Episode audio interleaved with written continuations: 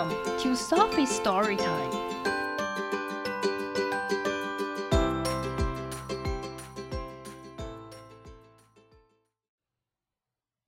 Today's story is You Know How to Love, written by Rachel Tawil Kenyon, illustrated by Mary Lundquist. It starts at the start when you can't even talk. 这是从最先开始的时候，当你还不会说话的时候。Before you stand up and learn how to walk，在你会站起来和学着如何走路之前。Deep in your heart, the knowing is there。在你心里的最深处，你的认知就在那里了。You know how to love, and you know how to care。你知道如何去爱，你也知道如何去关心。Then, as you get bigger and start to explore，当你长大开始去探索，without even trying。you learn to do more. 甚至不需要尝试，你就知道还有什么事还要做。You learn how to listen and hug and be kind. 你学习如何去倾听 和拥抱和对人仁慈。And help someone out when they're falling behind. 以及在别人落后的时候帮人一把。You go on adventures and learn how to share。你在冒险中学习如何分享。And when you play games, you always play fair。 当你玩游戏的时候，你总是公平的和人玩。And just as you grow, the knowing grows too。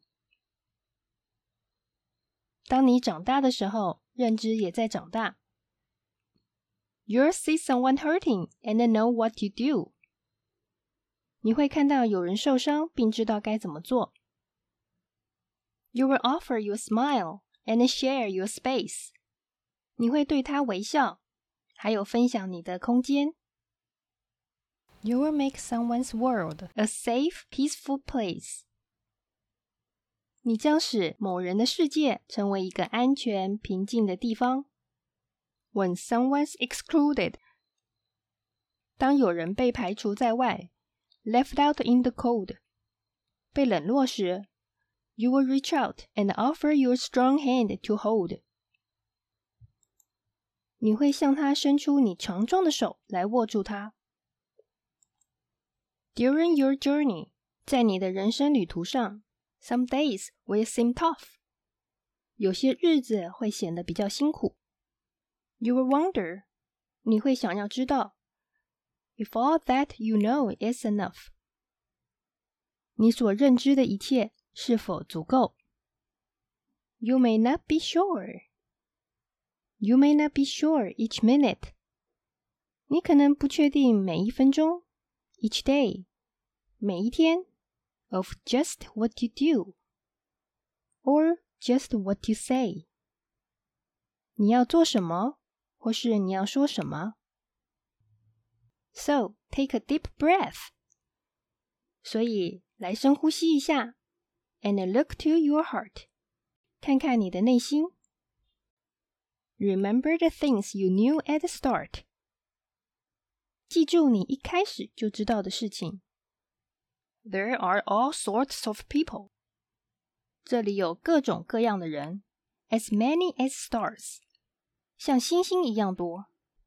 Just give them a chance，只要给他们一个机会，and learn who they are，并去了解真正的他们。 You will find some are funny，你会发现有一些人很有趣，some quiet，有一些很安静。Some tall，有一些很高；Some look like you，有一些长得像你；And some not at all，有一些人则一点都不像。Some like to color，有一些喜欢画画；And some like to dance， 有一些喜欢跳舞。They may teach you how， 他们也许会教你如何画画和跳舞。If you give them a chance，如果你给他们一个机会。If they don't feel like sharing，如果他们不想分享，That's also okay，那也没关系。Not everyone feels like it every day，不是每个人每天都喜欢分享。 But if you take care to be thoughtful and strong，但是如果你体贴和坚强，you'll find that you too have a place you belong。你会发现你也有属于你的地方。What once was so small，曾经那些如此渺小的东西，deep in your heart，在你的内心深处，has been growing in there。 一直在那里成长着，right from the start，从最先一开始就在那了。You have the power like waves in the ocean，你有像在大海中的波浪一样的力量。Use what you know to put love in motion，用你所知道的来推动爱。Wherever life takes you。 无论未来的生活如何，wherever you go，无论你走到哪里，trust what's inside you，相信你的内心，and let the kindness flow，让仁慈流动。The end.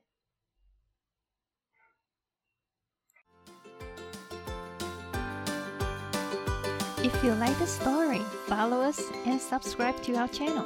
Tell your friends too. Thank you and see you next time.